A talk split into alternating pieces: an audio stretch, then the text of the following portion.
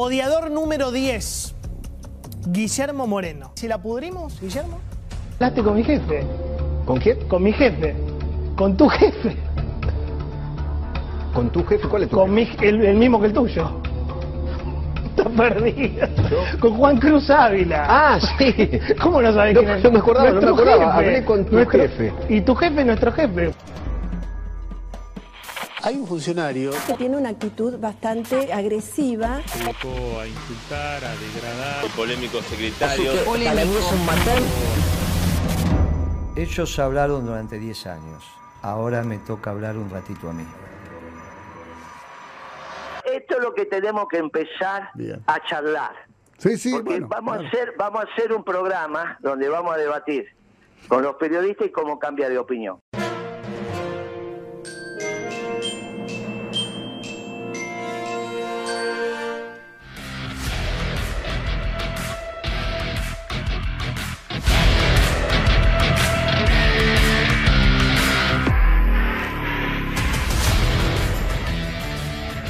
Enormemente que estés acá en esto que es debate. Debate, qué bueno. ¿eh? Eh, deba- combate parece. Combate. Era buena combate. ¿Cómo? Había dos, combate y ataque.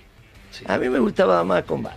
Y La combate. de sargento y combate, tenía eso. Tu, combate tu, tu modo operandi. Tu, tu- Eh. manera, tu manera Y- de, y ¿sabés qué? de vivir. Sanamente, ¿eh? Sí, claro. no se interprete mal. Y si vamos no- a debatir, y vamos a debatir con los muchachos que no están acostumbrados a debatir, que son los periodistas. Algunos, no todos, ¿eh?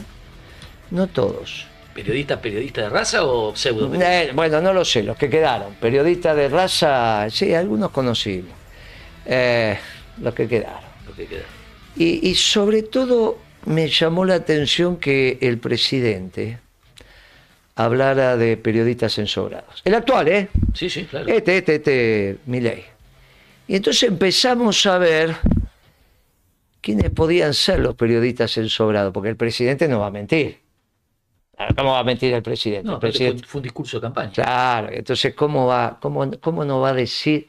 Y entonces, empe- y ahí me acordé que en mi mesa familiar, en mi casa, una vez vino a comer una periodista, a almorzar. Vino con la familia, vino con otros.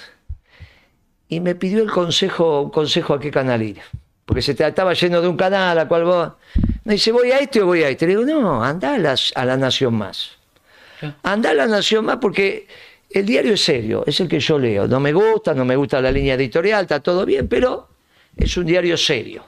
No expresa mis intereses, lo leo desde hace años. Todo- todos los días de Dios recibo La Nación en mi casa más algún otro diario.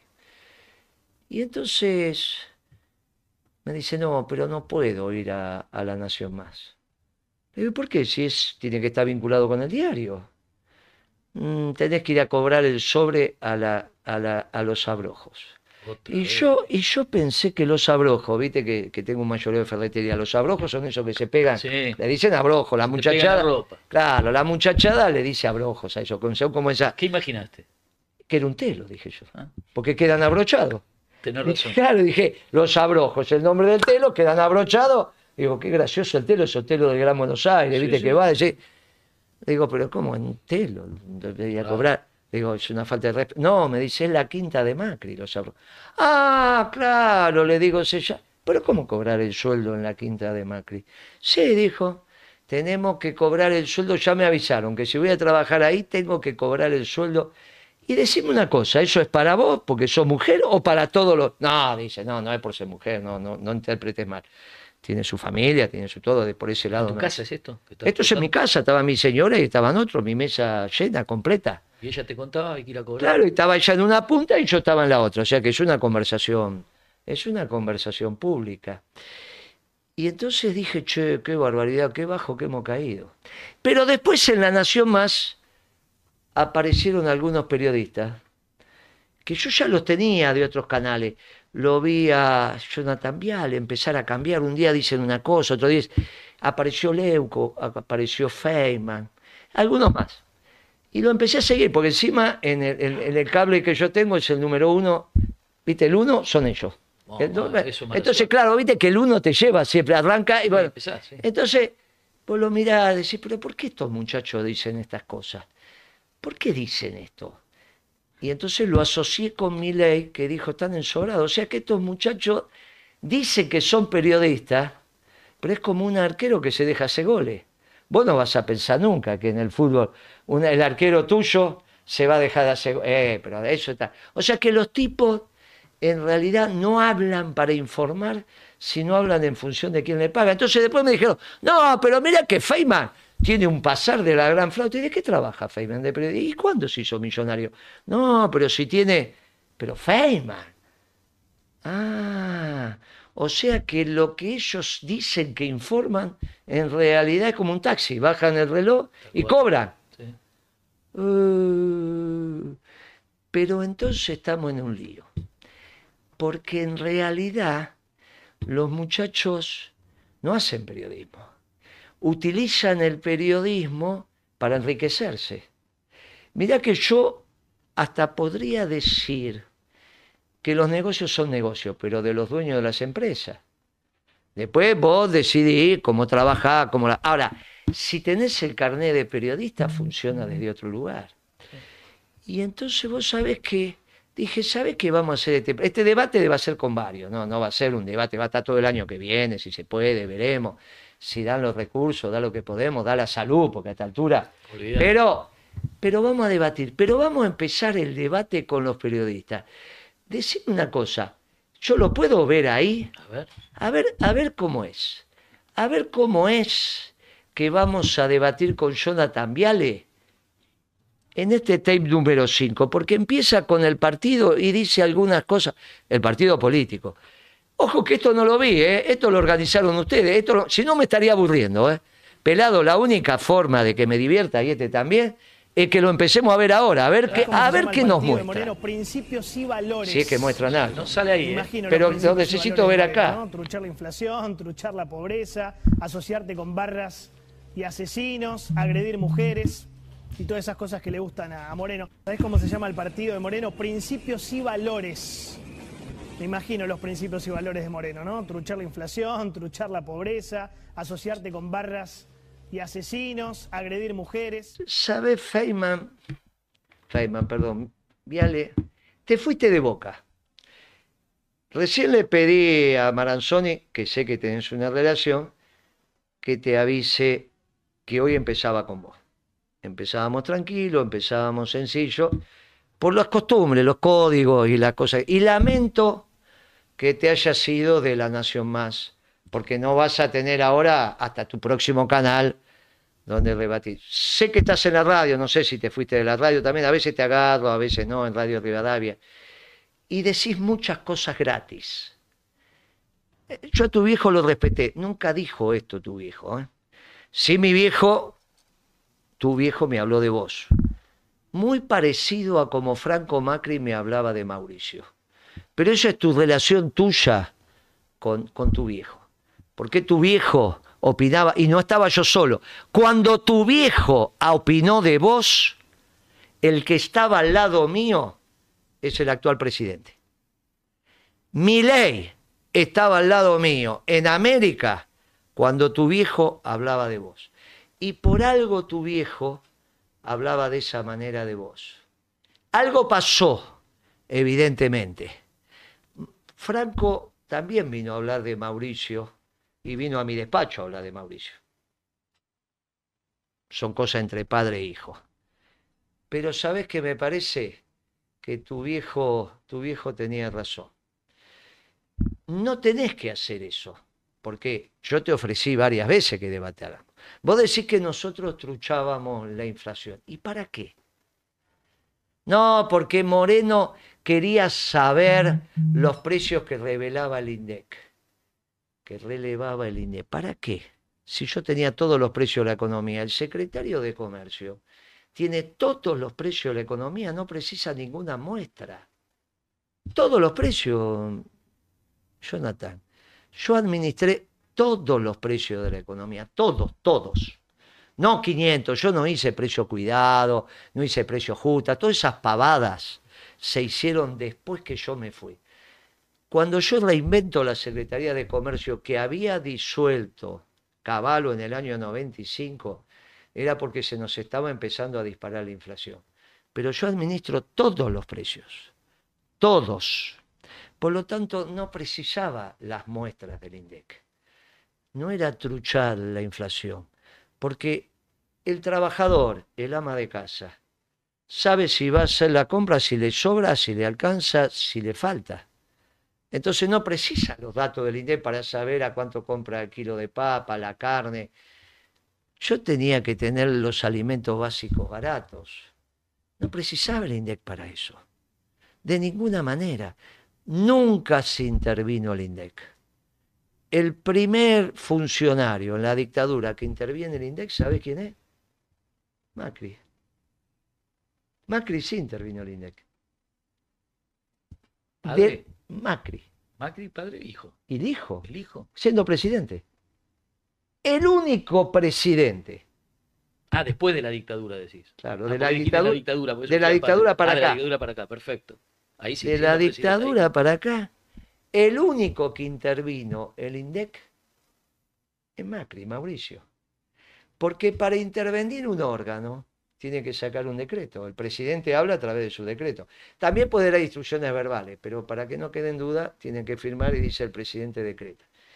El único que intervino el INDEC Fue Macri. puso, puso un muchacho que ya falleció y bueno, Ahora, hizo su ¿qué- trabajo. qué- me encanta ahora que estamos viendo de frente el debate con Guillermo Moreno. Yo te quiero decir que a veces el debate entre un intelectual y un burro, lo único que te va a dar es patadas, porque el burro no puede pensar. O sea, el burro habla con eslogans, hace... o sea, "Oh", tipo dice, trucho esto, se asoció a Barra Brava, da títulos. Un mensajero berreta, un mensajero burro. Entonces me da como un debate entre un intelectual con un burro, me parece que eh, tenés mucha ventaja.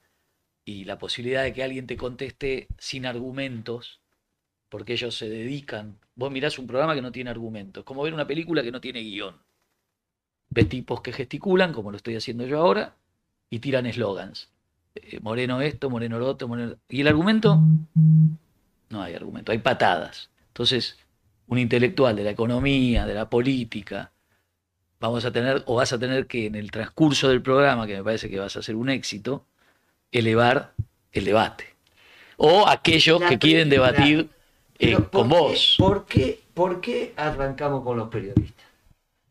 ¿A quién le molesta Moreno? ¿Por qué los pibes esto de la nación más Ahí está, se la agarra? ahí está. Digamos, el que pone la plata, Esa es la cuestión.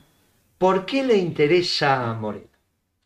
Porque no es que la agarra y dice, yo, finalmente somos muchachos vivos en Salta, entre Carlos Carlos, Estados Unidos, conocen todo, está la básica ahí, vamos a misa. la- ¿Qué, qué es lo que les pasa? ¿Por qué, ¿Por qué es esto? Entonces uno empieza a decir, ah, caramba, si estos son un taxi, que cobran por decir cosas de personaje, y van a cobrar igual, ¿por qué Moreno? ¿Por qué no pierden el tiempo con otros? ¿Por qué no hacen otras cosas? ¿Por qué? ¿Por qué? Claro, y ahí entonces me acordé que alguna vez me dijeron, guarda, que también con quién te peleas va indicando el grado de situación o, de, eh, o, eh, que vos estás ocupando en la sociedad. El debate quizá no es con Jonathan Viale, es con el instrumento que le paga a Jonathan Viale. Pero eso ya es un debate sobre proyectos de país. Ese es el debate. Ah, Ese es el debate que Pero entonces yo, un hombre de Estado no puede debatir con un burro. Muy bien, muy bien. Pero- Guillermo. Pero el instrumento es Jonathan. Porque Es el mensajero, Berreta. Muy bien. Berreta, mensajero Eh, pero Berreta. ese mensajero va generando ciertos niveles de conciencia, porque si no, los muchachos no se ocuparían en pagarle el sueldo a ese. Pero los argumentos de un hombre de Estado lo desnudan a eso. y la Ah, gente no es boluda. Muy bien. Entonces ahora vamos, Jonathan, a discutir por qué te pagan para utilizar estos argumentos. Entonces, el primero es el del INDEC. ¿Qué pasaba en el INDEC? ¿Qué acontecía en el INDEC? Un día le dije, y ahora ya lo podemos volver a, a mirar, lo pueden buscar en internet, estaba Tombolini. ¿Vos te acordás de Tombolini? Acaba de... El economista, sí. Sí, dejó de ser ahora, mientras fue secretario de Comercio, con él casi no hablé, no hablé eh, ni público ni privado, le respeté, no tenía, pobre pibe, podía hacer lo que podía. Ahora él estaba en un programa que se llamaba Intratable. Entonces, un día me invitan, digo, bueno, pero la única condición que pongo para ir a Intratable, me llamaban, me llamaban, venga Intratable, principio del gobierno de Macri. Y le puse una sola condición, voy a ir pero ustedes no me repreguntan hasta que yo no termino la respuesta. Lo único que les dije, ¿eh? Ustedes preguntan, yo contesto. No me empiecen a hablar todos juntos como si fueran mi suegra, porque no se puede así. Si vas a hacer con eso, ustedes preguntan lo que quieren. Lo que quieren. Pero por favor, el acuerdo es. Estaba Moro todavía. Este, y Moro, Moro me llamó, me dijo, aceptamos esa, esa situación. Usted viene, va a estar solo, le vamos a preguntar de todo, de todo pregunten, salvo mi vida privada, pero pregunten, no, vida privada, no, todo lo que tiene que ver con la gestión, listo. Van a preguntar de todo y vamos a aceptar que solo vamos a repreguntar cuando usted termine de responder, listo, le digo, ahí voy. Se preparó, fuimos. Y entonces, en algún momento ellos ya se habían quedado sin pregunta, el programa dura. Entonces digo, ¿puedo hacer alguna pregunta? Sí, bueno, Tombolini, decime cómo se arma la tasa de interés. Tombolini, profesor de la Facultad de Economía de la Ciudad de Buenos Aires, en ese programa jugaba de economista, le hizo una pregunta sencilla. Esto está en internet, ¿eh? no, no, no es que estamos diciendo cosas. Tombolini, sí, decime cómo se arma la tasa de interés. Eh, eh, la pasiva, la activa. Tombolini, la tasa de interés. Y entonces salió una chica, bien, una chica que tiene que cumplir su rol, creo que se llama Franco, una periodista, que estaba en ese momento, en la época de nuestro gobierno, apostada en la, en la casa de gobierno. gobierno, Después sí. tuvo una mujer flaca, bien, agradable, ¿no? Teníamos una. Sale a defenderlo a Tombolini. No, pará, pará, no lo defienda, que el economista es él. Vos también, pero el economista es él. Bueno, al final Tombolini no pudo responder, porque viste que a vos te cuentan todo el tiempo que la oferta y la demanda, y que la oferta y la demanda se encuentran y hacen el precio. La tasa de interés no. No se define así. ¿Cómo se define la tasa de interés? En el banco central más importante del mundo, que es el país, la única superpotencia que quedó, ¿a qué llamamos una superpotencia? Cuando es en términos políticos, económicos y militares. China no es una superpotencia porque no es una superpotencia militar. Está, puede llegar todo lo que quiera, pero recién tiene dos portaaviones. Ay, y, y- Estados Unidos, y- claro, porque Rusia sí lo es militarmente, pero no económicamente. La única que es política, económica y militar es Estados Unidos. Entonces, el Banco Central de Estados Unidos, cada tanto se reúnen los representantes de los 12, 13 bancos centrales que tienen, arman la Reserva Federal de cada uno de los estados, y es esa noticia que vos recibís, subió, bajó, da la tendencia, ¿vi- ¿viste? ¿Y cómo toman la decisión? No hay oferta y demanda. ¿Dónde está la demanda? Ellos son la oferta de la tasa. de- ¿Cuál es la demanda? No hay. Son X cantidad de tipos, se llaman gobernadores, que se ¿Una política juntan económica sería? ¿Determina una política económica? para todo, determinar la política económica del mundo. Cuando ellos suben, bajan, hacen esto, el mundo empieza a... Ahora, no hay oferta y demanda. Los tipos se juntan y dicen, vamos a opinar sobre la tasa de interés.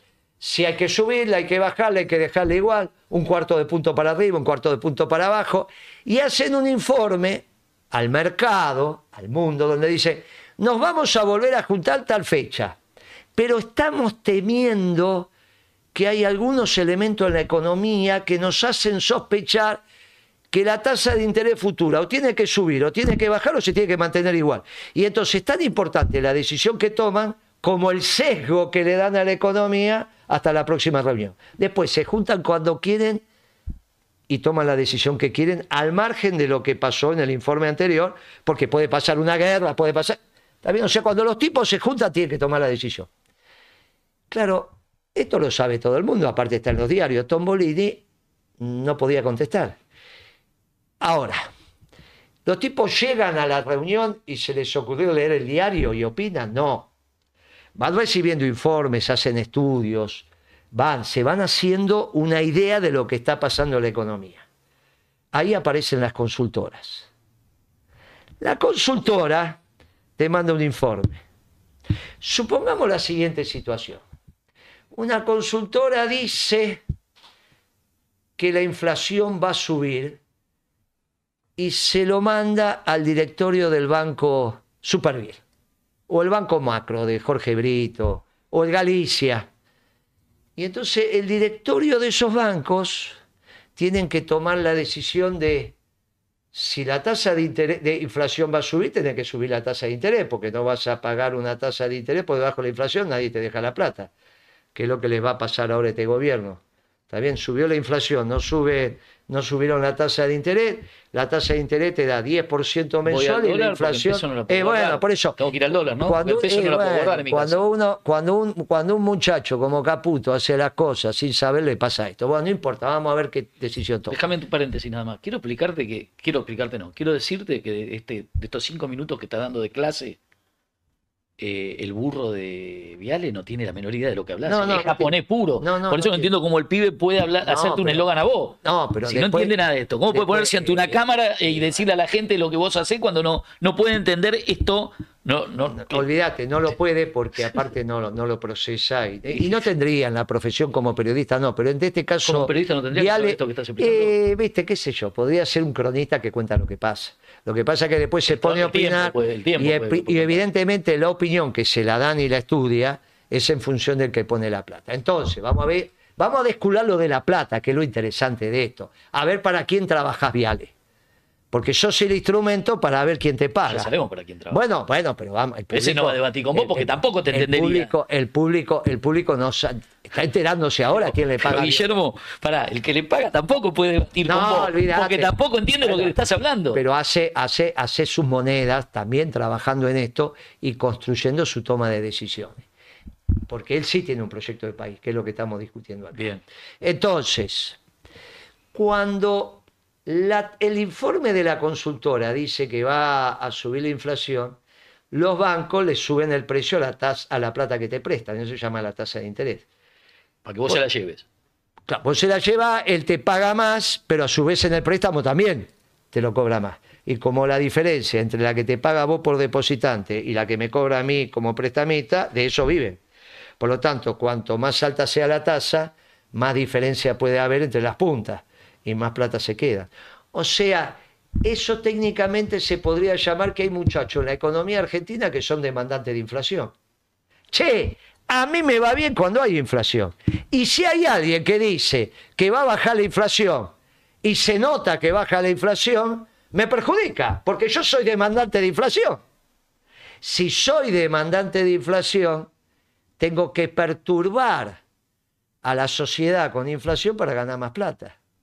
Por ejemplo, Y supongamos... prestar más caro. supo- claro. Es así, y prestar más caro. Supongamos- Sí, entonces, a ver si entiendo. Sí, claro. Supongamos que el sistema financiero tiene un costo para funcionar, luz, gas, teléfono, eh, personal, seguro, bla, bla, bla, que está calculado en la economía que son 10 puntos de la capacidad prestable del sistema.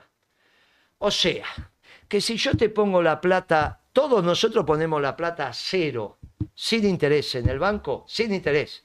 El banco te la tiene que prestar al 10%, porque si no te la presta al 10% esa plata que recibió gratis, no hace el ingreso suficiente para bancar sus costos. ¿Se entiende hasta ahí? Correcto. Muy bien. Ahora, 10 puntos de 0 a 10, vos decís, este me están matando, a mí no me pagan nada y a este te cobran el 10. Ahora, si es de 115 a 125 o 130, la diferencia, ¿está bien? Vos decís, queda disimulada. Esos 10 puntos de la capacidad prestable, cuando es de 100 a 110, bueno, está bien. Ahora, cuando es de 0 a 10, de 1 a 11, Sí, como el o auto, sea, es como el auto. claro. Arranca de 0 a coso, te das cuenta. De 100 a 110 va a la misma velocidad. Eh, claro. Porque vos decís, bueno, 10 puntos, en, en 100 puntos, bueno, el 10%. Ahora, 10 puntos y arrancás con cero es infinito. Sí, sí. Entonces, cuando, un- cuando algunas empresas en la economía son demandantes de inflación para ganar plata, tenemos problemas, porque es cierto que con la inflación se perjudican los ingresos fijos. Porque siempre ganan lo mismo, que, que es lo que pasa ahora. Tenés, menos. y, claro, siempre gana lo mismo nominal, pero cada vez te... Ahora tenés salarios viejos con precios nuevos. Están hechos pedazos los muchachos. Los Sí, que van a cobrar ahora un salario viejo contra todos los precios nuevos, están fritos. Es un desastre. Es un desastre. todo- Bueno, ahora, pasaste a tener la mitad de lo que tenías. lo mismo pasa con la inflación cuando pasás de 1 o 2 a 12 o de 10 a 20. Son precios nuevos con salarios viejos. Y la que perdés vos se la llevan ellos. De alguna manera, como le prestan plata o bien a la familia o bien a las empresas, de alguna manera terminan en ellos. De alguna manera en el sistema financiero, cuando son demandantes de inflación, les sirve trabajar así. ¿Y, y cuál es la ventaja de un gobierno para bancos? Porque lo que vos estás diciendo trabajan para el banquero. cuando la política económica les garantiza la inflación, cuando la política económica tiende a la inflación, vos no tengas duda que los bancos en un momento determinado son grandes ganadores hasta que la gente se avive y le saca los Sí, depósitos. pero ¿y, qué gana Caputo trabajando para los bancos? Ah, bueno, ahí no te olvides que la consultora de él te- eran las, sus clientes eran todos los bancos, son las que cuando deje de ser ministro va a volver a abrir la consultora. Y entonces ahí me dice, che, ¿cuándo te vendo el informe? Pero cuando hoy, por ejemplo, a la mañana el ministro recibía a Kenasi, a, Sí, claro. al Para ordenar, para ordenar el tema de los bancos. y, sí. y le dice, mira que te vas a ganar tanto, ¿hay un retorno? ¿Qué hay? ¿Cómo, cómo funciona el mundo este? Esto, esto no Porque sé. no te hace nadie ganar no mucho sé gratis, si ¿eh? es ahora, pero sí va a ser después cuando, cuando, sea, cuando seas mi cliente de vuelta. No puedo decir ahora, yo no. Ahora, cuando seas mi cliente y vos me compres el informe, como es por honorario, no hay un precio fijo y un informe. Lo- lo marco. Y ahí, Te pasó la factura. Cuenta, cuenta la leyenda, ¿te acordás de Melcoñán? Melcoñán. Sí, sí, fideos con tubo, no sé qué hablaba. Presidente del Banco Nación. Sí. Entonces el tipo recibía a los clientes del Banco Nación con su informe arriba de la mesa. Y entonces le decía, che, Melconian, ¿y ese informe? No, es el que hacemos con la consultora. Oh, qué interesante, seguro que sabe todo. ¿Y cuánto cuesta? Bueno, te mando el muchacho. Viste que yo dije una vez, yo vendo inodoros. Imagínate que yo en la Secretaría de Comercio, en vez de tener a la Virgen, tuviera los inodoros. Es una joda esto. O sea, hasta cada uno que me venía a ver se llevaba un inodoro. Es una joda. ¿no? Bueno, no es así la vida, Melcoñán. Ahora, en el caso de Caputo, y esto lo puede desmentir, no, yo no recibía. Esto cuenta el mercado. Que vengan los que se entrevistaron con Melcoñán a ver si tenían o no el informe cuando él era presidente del Banco Central. Entonces, Hoy, Caputo. ganan, hoy ganan los bancos. De ayer a hoy ganaron los Eh, bancos. no hay ninguna duda. ¿Cuánto- de ahora, hablando? ahora, ganan los bancos en tanto lo puedan administrar. Ah. Porque si le sacan los depósitos, están todos quebrados. O sea que el banquero no trabaja con la plata de él. No, trabaja con la mía. Ah, bueno, muy Con bien. mis 100 mil pesitos Ah, que bueno, pongo a- vos se lo dejaste, en términos de negocio, se lo dejaste en consignación. Y pero va, y si lo saco los 100 mil pesitos, que hoy valen la mitad que ayer, ¿qué Bien. hago con los 100 mil pesitos Bueno, eso. en mi casa? Eh, bueno, hoy tenés un problema muy serio Compro porque ya tenés, eh, ya tenés- eh, si El fideo más caro del mundo. Si los conseguís, sí. Tenés hoy los precios nuevos con la plata vieja. Que- Con- hoy tenés los precios nuevos con la plata vieja. Pero Milei decía Vos otra sabés cosa. que, mirá lo que Pero nos Milei contaba Vos el que vamos a ir- revolucionario decía que iba a pas- que no lo iba a pagar yo todo esto. Ah, no, claro. vos sabés que el lunes que viene es la, el- la comida de nuestra consultora. Vamos a un compañero que tiene un restaurante y mi hijo se ocupa de esto. Y hoy fue muy gracioso, porque bueno, los 8 o 10 muchachos que trabajábamos ahí. Y le digo a mi hijo, bueno, lleva la plata. No, viejo, me dice, ¿qué lleva la plata? ¿Qué, qué cree? ¿Que vaya con una Una mochila? carretilla. Somos 10 comiendo, le voy a hacer una transferencia. Bueno, lógico. Uno dice, lleva la plata porque, como para diciendo, para pagar. Mi hijo lo tomó y dijo, no, no voy a llevar la plata, le voy a hacer una transferencia. Porque no podés pagar 150, 200 mil pesos en efectivo. Es un montón de plata. Sí, claro. Es un montonazo de plata. De billetes. que- de billetes, De claro, papelito de colores. De papeles de colores. Por eso las transferencias van siendo de tal manera que te facilitan. Por eso también los bancos te cobran comisiones. Eso es lo que te iba a decir. También ganan guita con eso, ¿no? ganan guita con todo. Ahora, nosotros teníamos un esquema en nuestro modelo de desarrollo que la inflación tenía que ser baja. No trabajábamos para los bancos. ¿Por qué nuestro modelo era con inflación baja? Porque la Argentina tiene dólares y pesos indistintamente. Te guste o no te guste. Bimonetario Hay un- se llama hay un- eso. Sí, bimonetario. Hay un hay mucha montón gente de muchachos tengo que aprender. hay un montón de muchachos que tienen dólares. Los pueden tener afuera, en la casa, en el colchón. ¿Eso es La- legítimo? sí, sí, es legítimo, ya está. Porque siempre el comercio se ocupa de toda la mercadería lícita. De los impuestos se ocupa el recaudador. Entonces, en comercio nos ocupábamos de la mercadería, en, en el subtotal de la factura, antes de impuestos. ¿Está Tener un verde, tener un, un naranjado es lícito. Es lícito. Y lo importante de eso es que el verde vea el sol. ¿Que salga? Claro.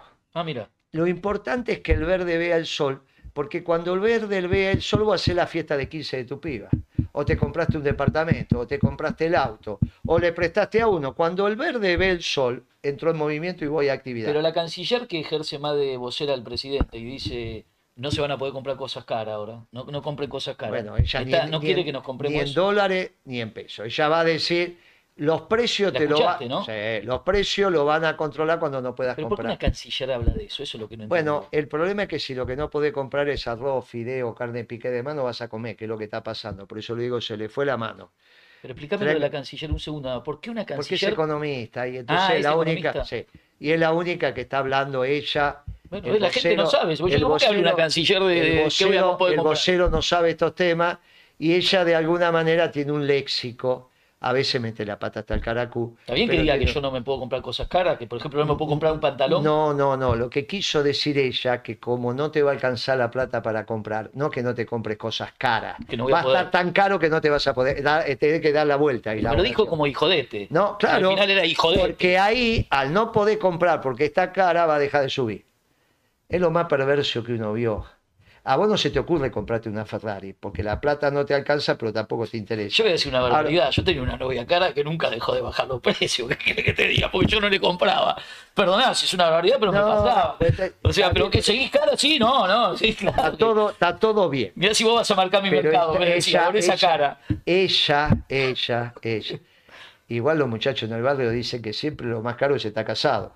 Sí, ni hablar, ni hablar. Por eso yo estaba, yo tenía, buscaba por otro lado. Ahora se me van a enojar porque encima ya no es necesario, aquí compartimos todo. Pero vos lo que tenés que, eh, eh, eh, era para continuar el chiste, lo que te estoy diciendo es, claro, porque cuando vos decís, mirá que yo tengo una novia cara pero un ratito, en cambio vos tenés cara pero todo el día. Eterna, claro, eterna. Ahí en el- Ese, ese es el chiste. Bueno, ¿qué, te- qué es lo que te termina pasando?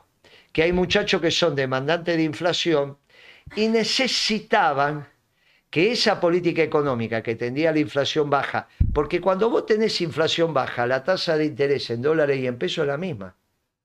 Vos viste que la tasa de interés en peso ahora es 133 y en dólares en el mundo es 7, 8, ¿estamos de acuerdo?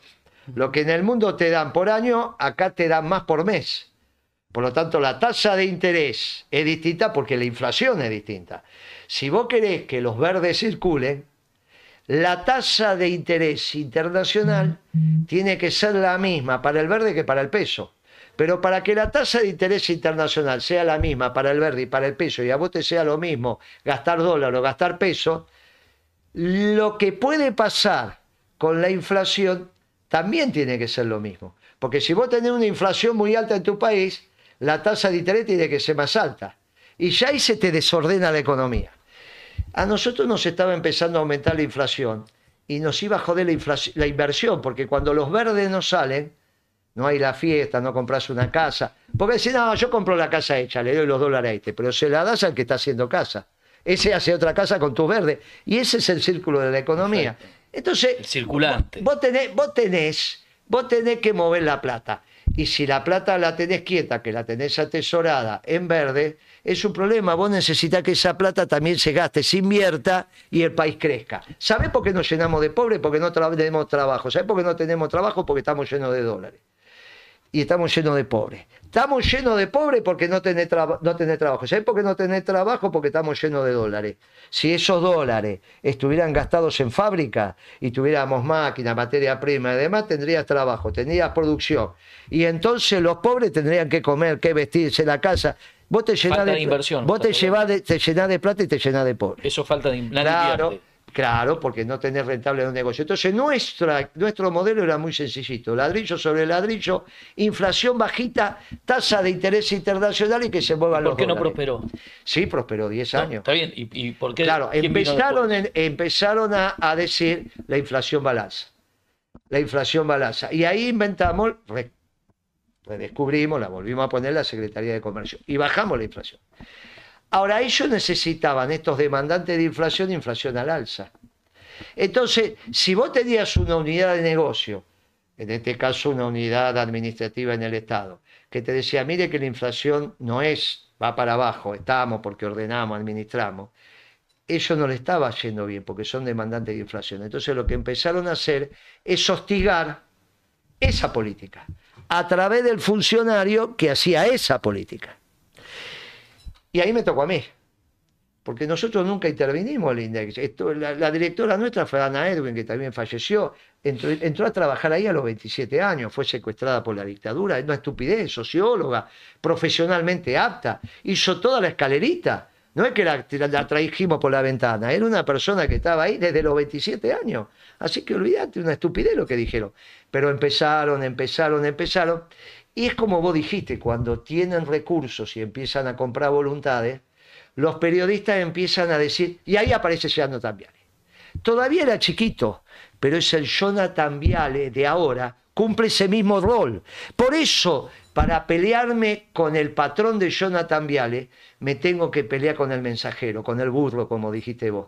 Porque a él le están pagando para decir eso, para que el tipo y el proyecto de país que dice, miren que nosotros necesitamos que la inflación en la Argentina sea baja, todos aquellos que necesitan que la inflación sea alta porque viven de eso, tienen que destruir ese proyecto de país, porque si no, es como cuando yo le digo a la sociedad rural, sociedad rural, te toca a ustedes ahora hacerte cargo de esto. Entendido. Ustedes son, ah, no, pero vos moreno, esto, aquello.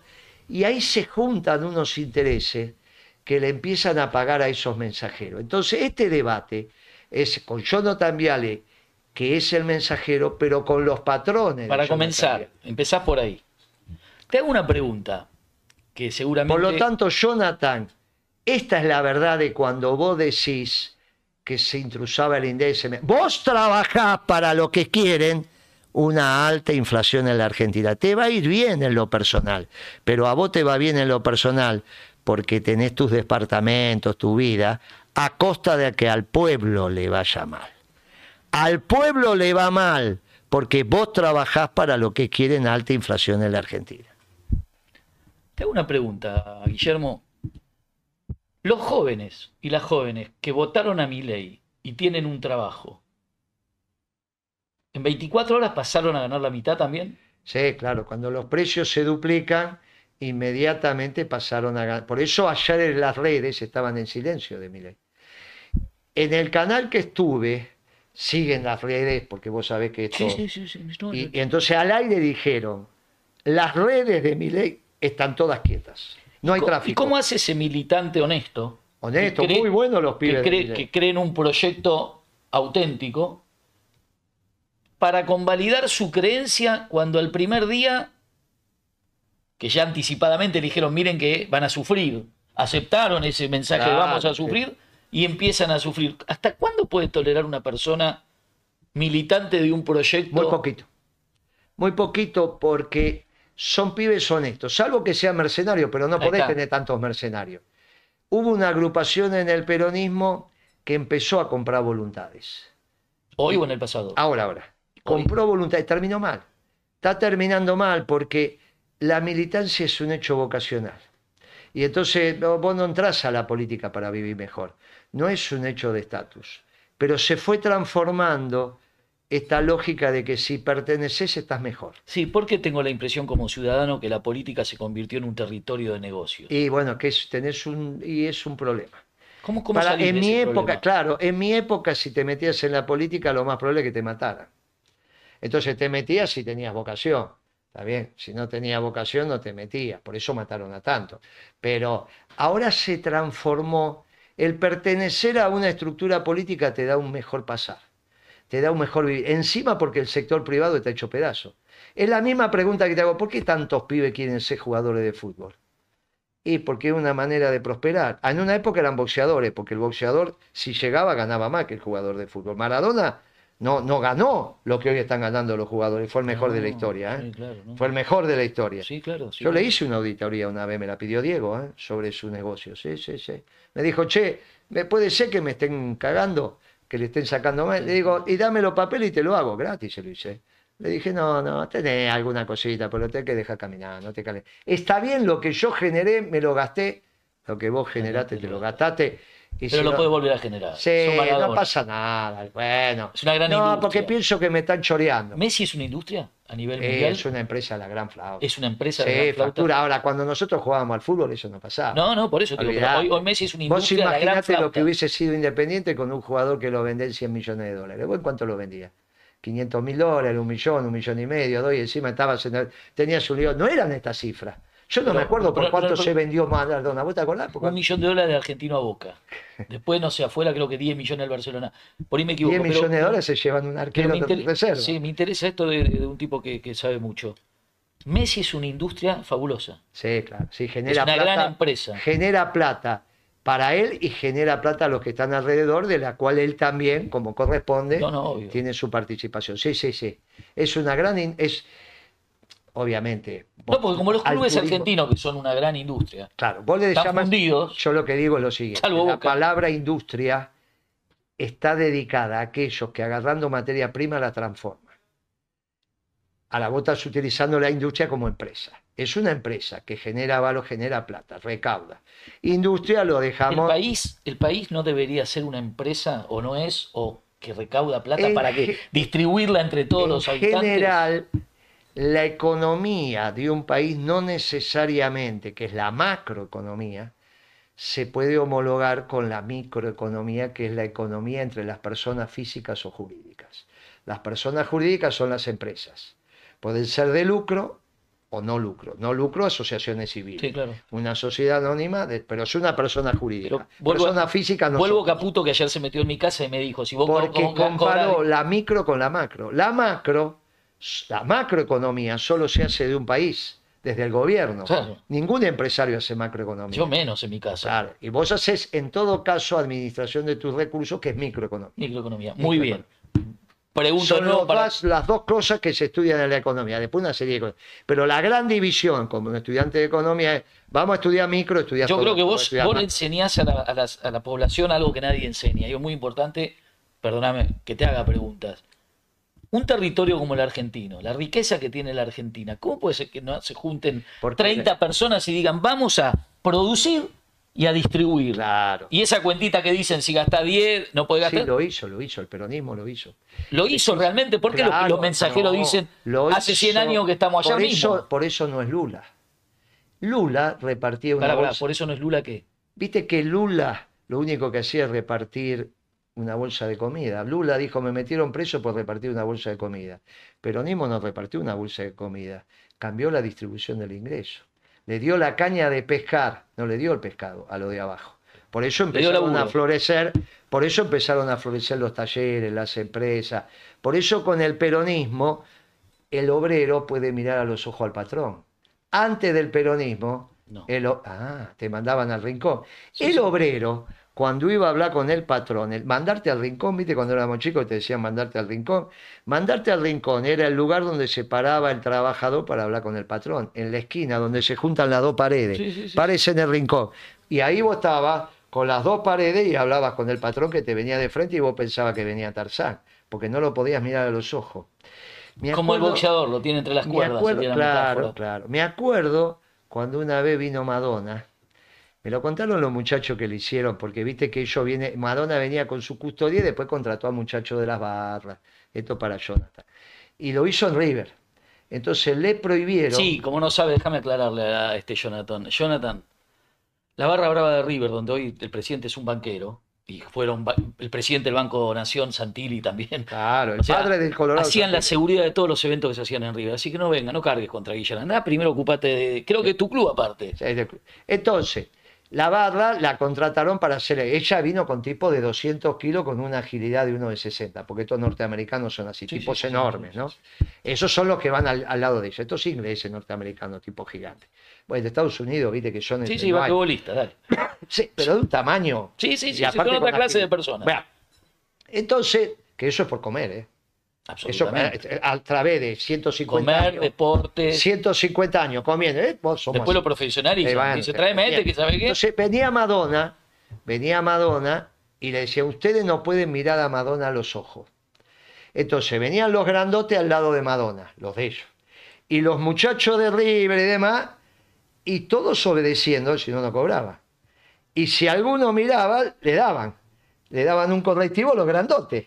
Como la- el salario era bueno, no podés mirar a los ojos. Pero así, a Madonna no se la puede mirar a los ojos. Pero, que para nosotros no mirar a los ojos a un artista es como una cosa que no voy. No, Esto te lo estoy sentido, contando. Cuando no me lo conté, y usted que dice, macho, nos llevábamos 100 dólares, ¿qué íbamos a hacer? Está bien, qué sé yo. Entonces vos decís, mirá, el obrero no miraba al patrón a los ojos. Antes de Perón, el obrero no miraba, no podía mirar al peón como se tenía que sacar la boina. El patrón se dejaba el sombrero puesto y el obrero se sacaba la boina. Tenía que estar descubierto. Semi-esclavo, un pseudo esclavo. Bueno, medio- todo eso que es la dignidad lo cambió Perón, pero no solo cambió la dignidad del hombre, porque el trabajador, orgulloso trabajador, es un digno hombre igual, somos todos imagen y semejanza. Todos somos trabajadores. Claro.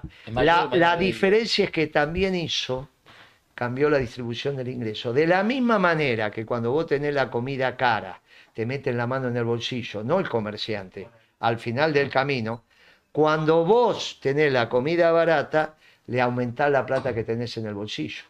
Cuando vos le aumentás la plata que tenés en el bolsillo, ya te comprás tu casita, ya no alquilás, te comprás tu auto, vas creciendo. Y ya cuando, Los te, cuando te morís, resulta que tu hijo hereda tu casa y la agranda. Y después hace un galpón y por ahí mañana compra una máquina y ya es empresario. Eso se llama distribución del ingreso. Por eso ¿Por qué no se hace hoy? No, pero lo hicimos nosotros. Hoy, hoy, hoy, Bueno, hoy. hoy no ¿Cómo lo hace. volvemos a que lo Ah, para eso hay que organizar el peronismo. Para eso vamos a organizar el peronismo, porque el peronismo tiene su doctrina y esa doctrina justicialista habla que razonablemente los hombres tienen que ganar, no todos iguales, eso sería el comunismo, de acuerdo al esfuerzo que tienen. Perón en eso tiene una frase extraordinaria, es, nadie venga a reclamar la justicia si no hizo el esfuerzo para conseguirla. Te Muy bien. ganarás el pan con el sudor de tu Muy bien, ¿de dónde. Ahora, sacás esa voluntad idealista de poder volver a reconvertir algo que para mí el peronismo Y eh, porque hoy es tu razón está- de vida. ¿Cómo? Es tu razón de vida. Es tu razón de vida. Es tu razón de vida. Porque Pero ¿dónde ves la luz? ¿De, de- de dónde, dónde Ah, ves? mirá, y yo lo veo. ¿Qué pasó cuando decimos de duro de domar el otro día? Y pasó que salimos a decir, miren, este gobierno abandonó lo productivo. Y al abandonar lo productivo, falta la representación de los industriales, de los productores del campo, la representación de los trabajadores. Este gobierno de Milei con Caputo se olvidó de la producción, se olvidó de la industria, se, olvidó de la manufactura. Solo van a vivir días, en 48 horas. y por el plan económico. Porque el plan económico, entre comillas, que lanzaron. plan económico. No, por eso, entre Ah, comillas. ah. Lo que lanzaron, muy rudimentario, poco sutil, de una persona que no domina la disciplina, te definió ganadores y perdedores. Ganador el sistema financiero, hasta ahí. Porque si se pasan de rosca y le sacan los depósitos, los banqueros lo van a ir a buscar a Caputo. Y algo de eso deben haber hablado en la reunión de hoy. Segundo, la zona núcleo de la pampa húmeda, o sea, la sociedad rural hoy son ganadores porque no le aumentaron las retenciones. La sociedad rural son los dueños de la tierra la zona núcleo de la pampa húmeda, no llegan a ser mil familias. ¿eh? Mil familias no llegan a ser. ¿eh? No, pero Ganaron. Eso no, ya ganaron. ayer ganaron, por ahora. Mirando con un habano. Por su- ahora, mil familias. No, pero si los campos son de personas jurídicas, atrás siempre hay una persona física, es como los clubes, siempre hay Siempre algo, hay, no sean pero- tontos. Esas sutilezas las sabemos, entonces no jodan. Podés tener 10 sociedades, pero finalmente la persona física que controla la sociedad y que designa al apoderado de la sociedad es la misma. Decime otra cosa, ¿cómo llegamos a que el tipo que nos cagó en el 2015, generando, gener- generando, generando una deuda descomunal que también fue a los banqueros, según me explicaste la otra vez? Por, por tipos como Jonathan, porque Y- tienen estos muchachos, Jonathan Viale, porque no piensen que es otra, acá hay un Jonathan también, porque tienen tipos como Viale que trabajan para ellos como esbirros. Si Jonathan Viale supiera lo que gana su patrón por hacer las cosas que hace, estaría colorado o pediría más plata. Por ahí Feynman pidió más plata y por eso Jonathan todavía no es, y Feynman ya dice que es multifuncionario. Por ahí Feynman esto lo tiene claro.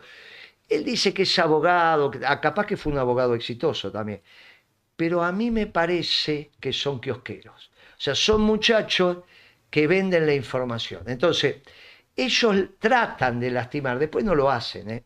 pero tratan de lastimar a los que hacen las políticas en contra de los intereses que les pagan a ellos. Por ejemplo, nosotros en el gobierno teníamos la comida abundante y barata y para eso teníamos que tener la inflación baja. Y para tener la inflación baja no precisamos el INDEC, porque yo los precios los tenía antes que el INDEC. El INDEC yo lo tenía todos los días. ¿Cómo no voy a saber cuáles son los precios de Arcon? ¿Cómo no voy a saber cuáles son los precios de Ford? Todos los días, todos los días de Dios, porque para eso había hablado y nos habíamos puesto de acuerdo en cómo iba a ser el modelo de desarrollo. Por lo tanto, ¿cómo no voy a saber el precio de la energía? ¿Cómo vas a pensar que me voy a enterar después que vas a aumentar la lista? Pero entonces no estás administrando la economía. Por eso la economía se conversa.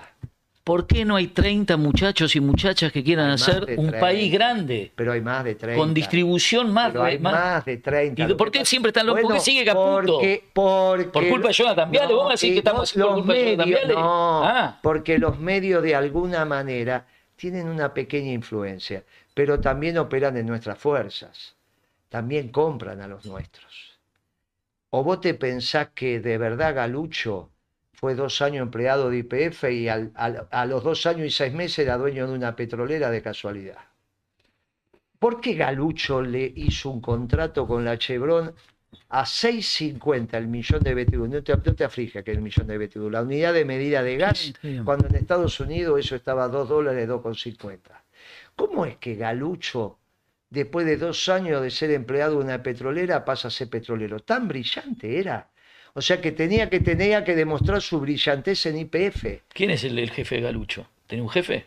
No sé ni quién es Galucho, me- ¿eh? a- pero te pregunto, como vos me dijiste, Galucho, el hay que ir a los jefes, El Galucho, el IPF. y arriba de Galucho, Y dicen que es BlackRock.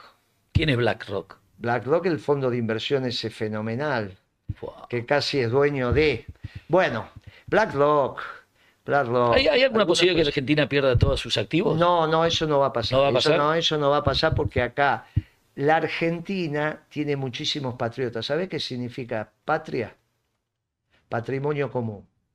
Por eso los pobres son patriotas, porque el único que tienen es la patria, el patrimonio común.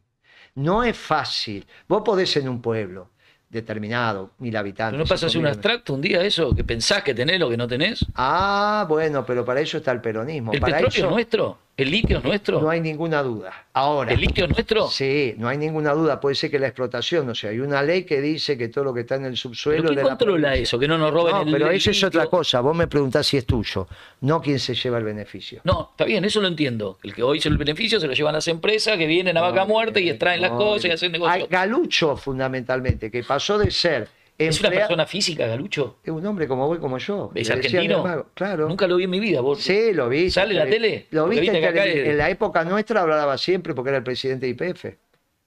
Yo soy dueño de una, de una compañía. de una competencia de IPF, pero a mí me gustaría saber quién fue el que dio la orden de aumentar el combustible. Es como si vos fuese dueño de Walmart ahora. Sí, claro, o de así. Home Depot, digamos, que Home Depot sería, ¿te acordás cuando estaba Sí, Home sí. Depot? O, o Sodimac, digamos, ¿no? De ese En no mayoría- habla. eh, Jonathan no habla de este muchacho. No, no habla. De ese no habla. Pero no importa, Jonathan. Vamos, vamos a pasar. Porque tenemos, ¿sabe cuántos videos hicimos tuyo, Jonathan? Hicimos 10, 20 videos. Pero lo rajaron a la 20, mierda. al 20, final. No, usaron pero lo rajaron. bueno, eso ya será, ya será el tema de él.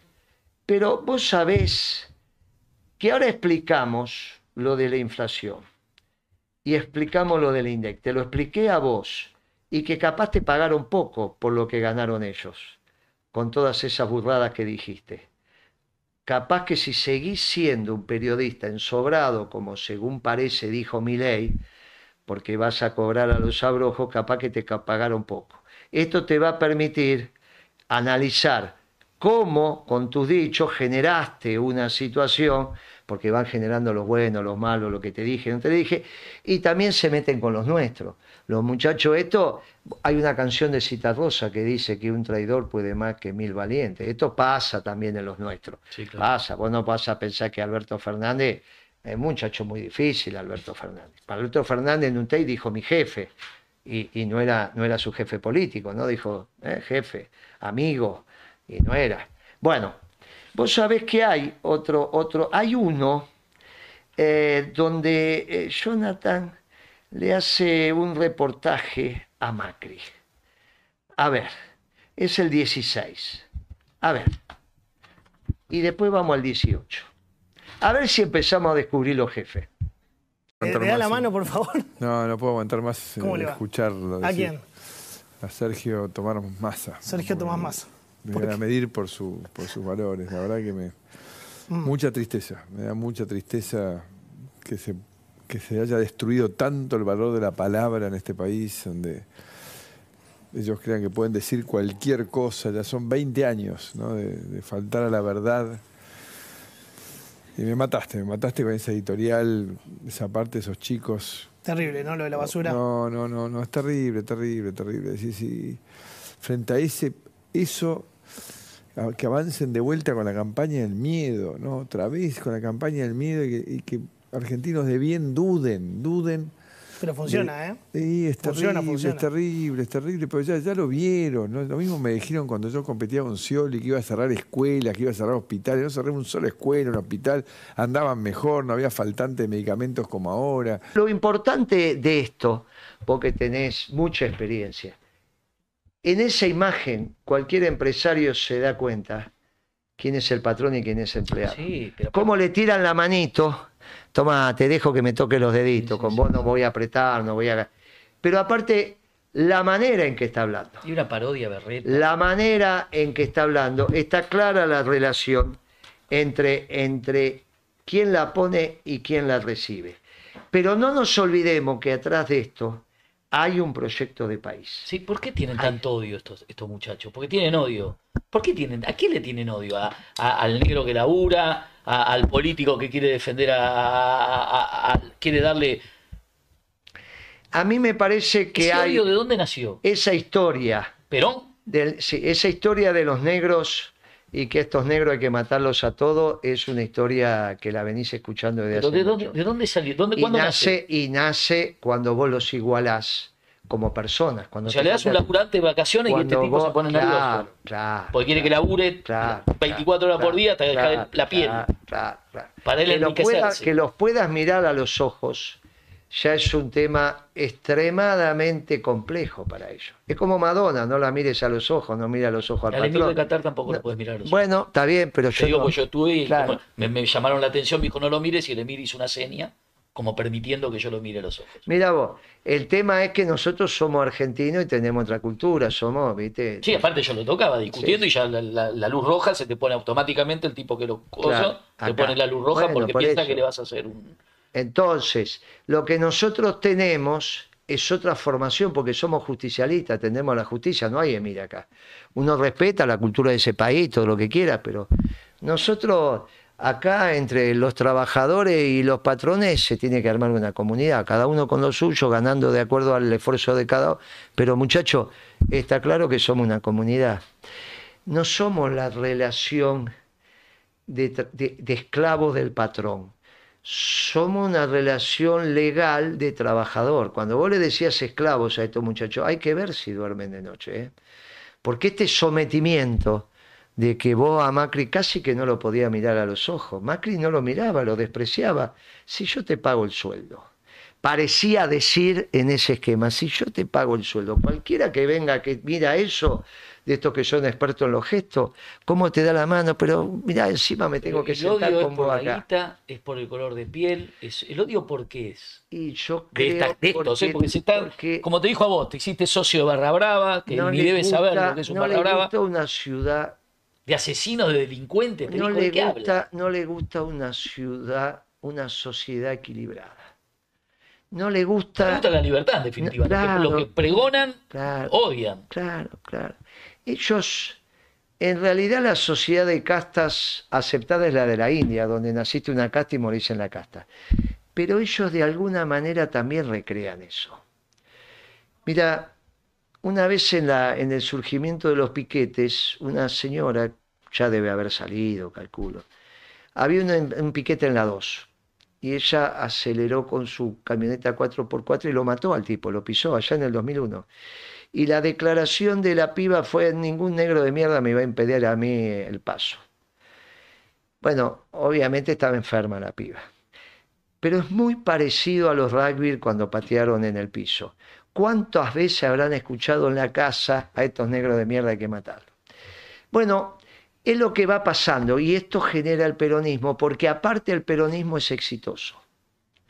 El peronismo es un éxito que hoy está siendo estudiado a escala global. Claro, cuando nos dicen esto te contestan con Alberto Fernández. Y yo digo, Alberto Fernández no fue peronista.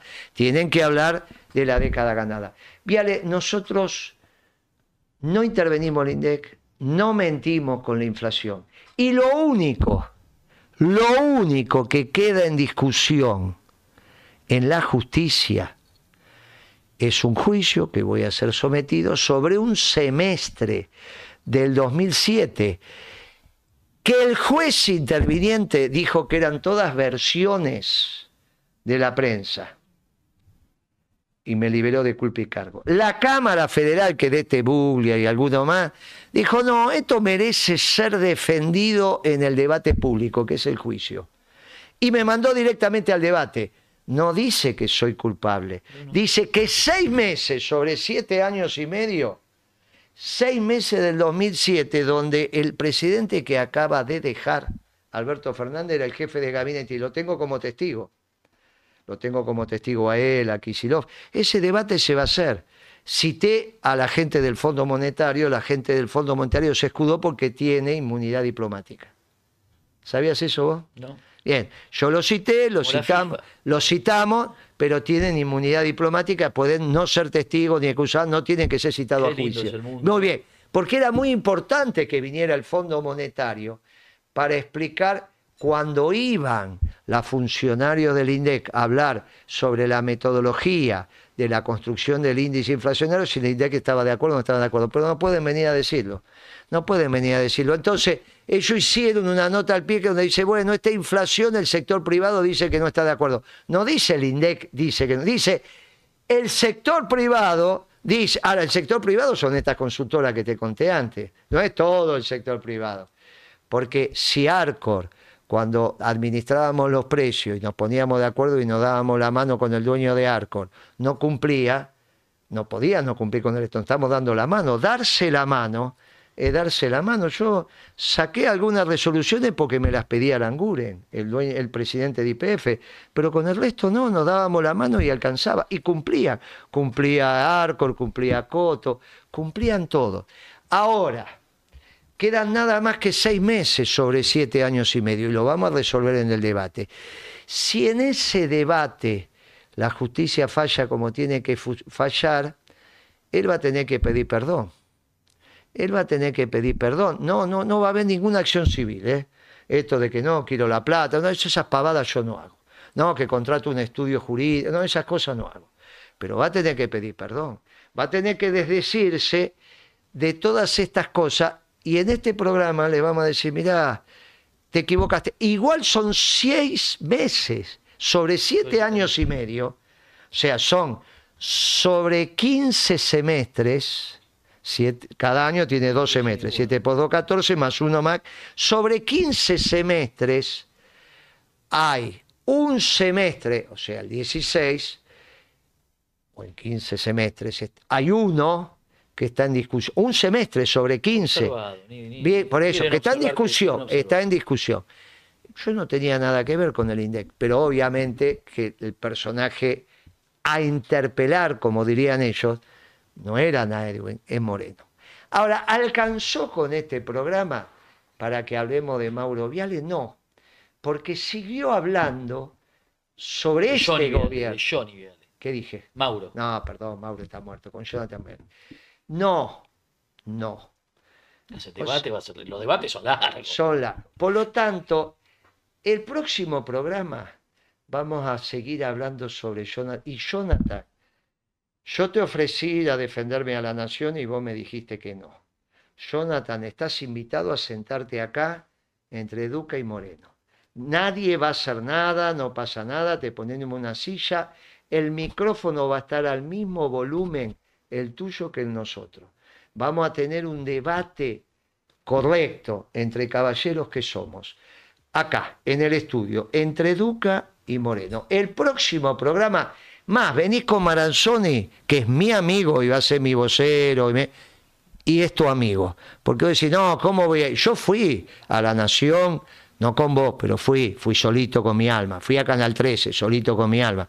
Podés venir solito con tu alma, pero si no le decís a Maranzoni que es tu amigo y también el mío, que venga y se quede a hablar. Estás invitado para el próximo programa de debate porque voy a seguir hablando de vos. Aparte se sacó la cadena, ya se fue la Nación Más, ya, si se sacó la cadena, puede andar libre por donde quiera. Puede hablar libre por donde quiera porque ya no es esclavo, decimos, hasta que firme el próximo contrato, salvo que el próximo contrato lo firme porque no todos los periodistas son así, ¿eh?